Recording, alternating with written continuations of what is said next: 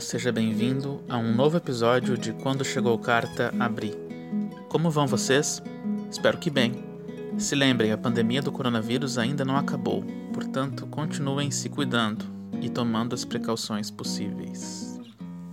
Dito isto, então, gostaria de começar lembrando do nosso financiamento coletivo contínuo lá na plataforma Padrim. Como diz o nome, vocês podem apadrinhar esse podcast pagando um valor por mês para continuar incentivando este trabalho. Com 200 reais por mês, que é a primeira meta, a ideia é que voltemos com a periodicidade semanal ao invés da quinzenal.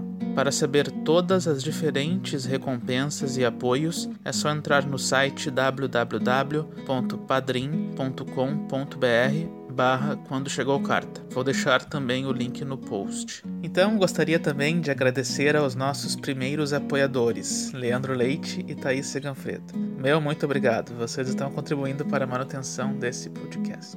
Aliás, estou com uma oficina online aberta, o nome é bem explicativo. Escrita transfigurada, narrativas curtas e criação a partir de cartas. Essa é a sétima oficina na área da escrita que faço e a primeira online. Os encontros vão ocorrer nas manhãs de sábado do mês de novembro e ainda temos vagas. As informações e os contatos estão também no nosso Instagram.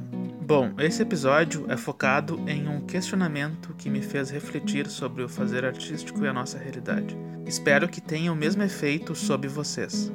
Trata-se de uma correspondência do escritor Graciliano Ramos para o pintor Cândido Portinari, dois grandes artistas em suas áreas e que tinham em comum o desejo de expressar em suas obras o que para eles era o autêntico homem brasileiro, o trabalhador e o retirante no seu cotidiano. É uma carta concisa, mas que cada palavra parece ser suficiente. Bom, vocês já sabem, mas a plataforma principal para acompanhar as novidades do podcast é o Instagram. Então segue a gente por lá. Só procurar por quando chegou carta. Vou também sempre abrir para interação nos stories por lá para receber recados, perguntas e sugestões de vocês. A ideia é responder por aqui. Meu nome é Rafael Glória, eu sou jornalista, trabalho com jornalismo na área cultural e tenho interesse em pesquisa histórica. Você pode mandar indicações de leitura, críticas, sugestões e elogios também para o e-mail rafaelgloria88@gmail.com.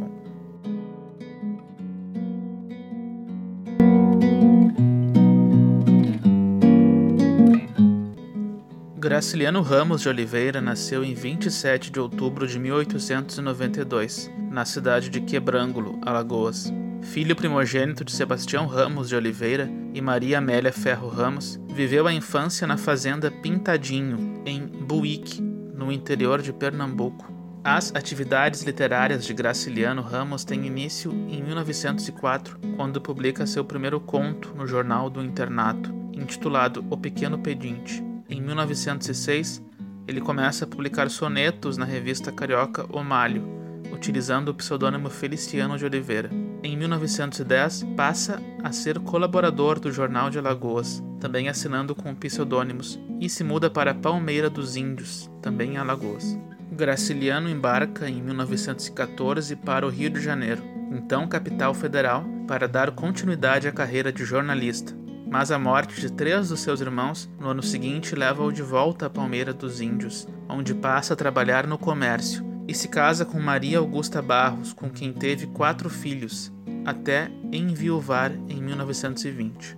Já em 1927 é eleito prefeito de Palmeira dos Índios e no ano seguinte conclui seu primeiro romance, mesmo ano em que se casa novamente. Em 1930, renuncia à prefeitura para assumir a diretoria da imprensa oficial de Alagoas, em Maceió, quando estabelece contato com outros escritores, como Raquel de Queiroz, Jorge Amado e José Lins do Rego. Em 1933, assume o cargo de diretor da Instrução Pública de Alagoas. Por consequência das operações do governo constitucional de Getúlio Vargas, Graciliano Ramos é preso em 1936 sob a acusação de ser comunista. Permanece encarcerado e refém das mais diversas humilhações e injúrias por quase um ano, até ser inocentado por falta de provas. Esse período serviu de inspiração para o romance autobiográfico Memórias do Cárcere, de publicação póstuma. Depois que sai da prisão, ele fixa residência no Rio de Janeiro, onde assumiu um cargo público. Nessa época, é agraciado com o prêmio Lima Barreto, concedido pela revista Acadêmica. Segundo a tese de doutorado O Fio da Navalha, Graciliano Ramos e a revista Cultura Política, essa revista também lhe dedicou um número especial com 13 artigos sobre sua obra, escrito por, entre outros, autores como Mário de Andrade, Oswaldo de Andrade, Jorge Amado e Rubem Braga. A figura do grande romancista, já parcialmente consolidada pela crítica antes de sua prisão, será agregada então à imagem do homem íntegro que passou pela violenta experiência do cárcere. Muitas outras amizades surgem nesse momento, como esta a que dedicamos esse podcast, com Cândido Portinari. Conforme o artigo acadêmico Cândido Portinari e Graciliano Ramos, Diálogos de Vidas Secas com os Retirantes, possivelmente esta amizade inicia-se com a execução do retrato de Graciliano Ramos, um retrato em carvão e crayon sobre o papel, de aproximadamente 32 centímetros por 27 centímetros, assinada pelo pintor e datada de 1937. Essa imagem, inclusive, serviu de ilustração aos escritos da edição especial em honra a Graciliano Ramos, publicado pela revista acadêmica. A amizade iniciada nesta relação entre o pintor e o seu modelo se traduz nas diversas produções dos dois nos anos que seguem. Ela será importante para a compreensão das produções relativas à migração ocasionada pela seca, por exemplo. Tanto a produção de Graciliano Ramos, Vidas Secas, quanto os trabalhos de Cândido Portinari, da série Retirantes, terão semelhanças relativas aos laços de amizade que uniam os dois. Tal relação pessoal iria se desenvolver durante todo o fim da década de 30 e nos anos 40, tendo fim somente com a morte de Graciliano na década de 50. Segundo a dissertação de mestrado Caminhos Cruzados, Literatura e Pintura, Graciliano Ramos e Cândido Portinari, tanto para Portinari como para Graciliano, a arte era um ato de consciência crítica, e sua função era mostrar os aspectos negativos da sociedade em que viviam, mas também, ao mesmo tempo, apontaram a possibilidade ou não de um resgate do futuro. Por isso, a função social dos artistas se funde ao retratar o homem em situações do seu cotidiano laboral.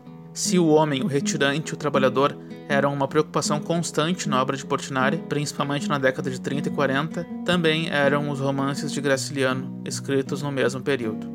Bom, sem mais delongas, vamos à leitura da carta.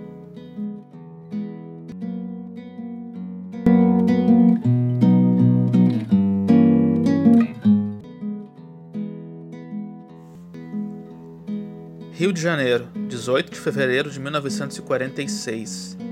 Caríssimo Portinari, a sua carta chegou muito atrasada e receio que esta resposta já não o ache fixando na tela nossa pobre gente da roça.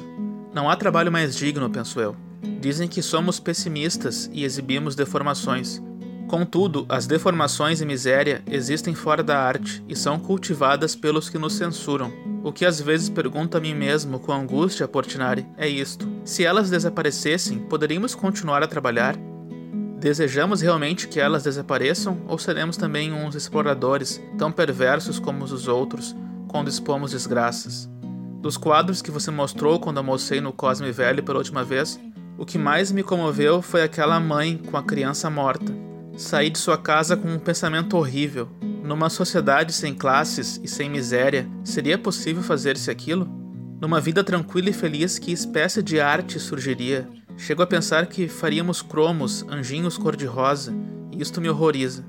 Felizmente, a dor existirá sempre, a nossa velha amiga. Nada a suprimirá. E seríamos ingratos se desejássemos a supressão dela, não lhe parece? Veja como os nossos ricaços em geral são burros. Julgo naturalmente que seria bom enforcá-los, mas se isto nos trouxesse tranquilidade e felicidade, eu ficaria bem desgostoso porque não nascemos para tal sem saboria.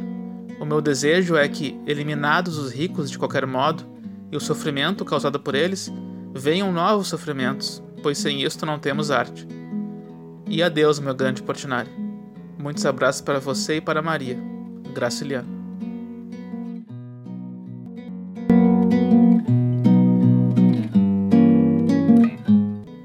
E aí, gostaram da carta?